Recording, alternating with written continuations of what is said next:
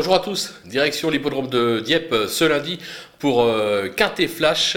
On va évoluer sur 2400 euh, mètres, euh, une course pas simple à décrypter, mais comme d'habitude, on va faire le job sans plus attendre. Les bases, le 8, Galdan, qui a fait ses preuves à ce niveau et sur la distance, sa forme est sûre.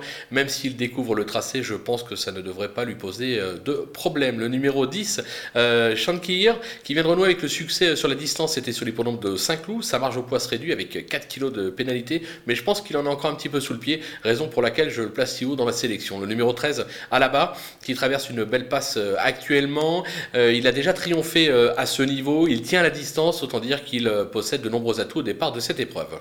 Du côté des opposants, Las Britta Fire, qui collectionne euh, les bonnes sorties à ce niveau, notamment sur euh, la distance, il s'est déjà illustré sur cette piste, lui aussi a son mot à dire. Le numéro 9, euh, Miltop, qui n'est pas sorti des 5 premiers cette année, avec déjà 3 accessites à ce niveau, il s'adapte à tous les tracés, il fait partie des incontournables de l'épreuve. Le numéro 2, Ricardo, qui a montré des moyens outre-Rhin dans les handicaps, il n'a encore jamais déçu sur notre sol. Alors il passe un test dans cette catégorie, mais je me dis que ça peut être une possible révélation.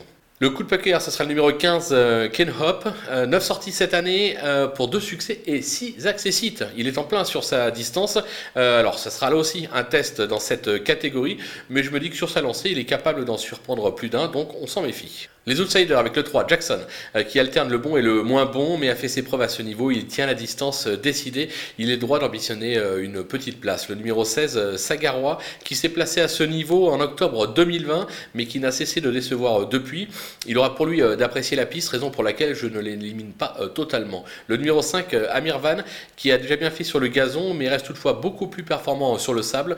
je pense qu'il faut attendre Deauville pour lui, mais comme j'avais encore un peu de place, je l'ai gardé. Le 14, Charandam, qui a déjà brillé à ce niveau, mais cela commence à dater. Ses dernières sorties sont vraiment très décevantes. De plus, je le préfère en terrain lourd. On annonce quelques pluies, donc c'est pour ça que si vous avez une place pour le garder en cinquième, pourquoi pas? Et enfin, le 4, Gentiana Bella, qui vient de causer une vive déception à ce niveau. Elle a échoué lors de son unique euh, sortie sur le parcours. Je la trouve encore trop chargée. Vous allez me dire, pourquoi on, ne l'élimine pas? Parce que derrière quelques favoris, c'est quand même très ouvert. S'il y a des défaillances, elle a tout à fait le droit de venir euh, attraper une quatrième place, voire une cinquième place. Les délaissés, on y va avec le 6, Tiralo, euh, très performant depuis ses débuts, mais à un niveau moindre, comme son récent succès a réclamé.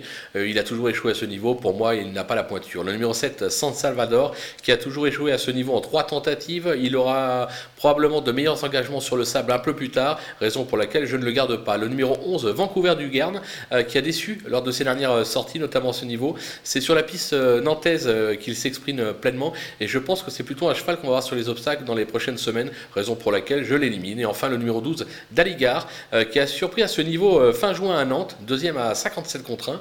Euh, il n'a pas été en mesure de confirmer depuis, notamment le dernier coup sur les l'hippodrome de Saint-Cloud. Moi personnellement j'ai besoin qu'il me rassure, je pense que c'était plutôt juste un, petit coup comme ça, et puis juste derrière, pas grand-chose raison pour laquelle je tente l'impasse, mais là, on va pas se le cacher, ça peut être très risqué. Voilà, on a fait le tour de ce Quintet Plus, on va se quitter avec ma sélection et mes conseils de jeu. À vous de jouer et d'être inspiré.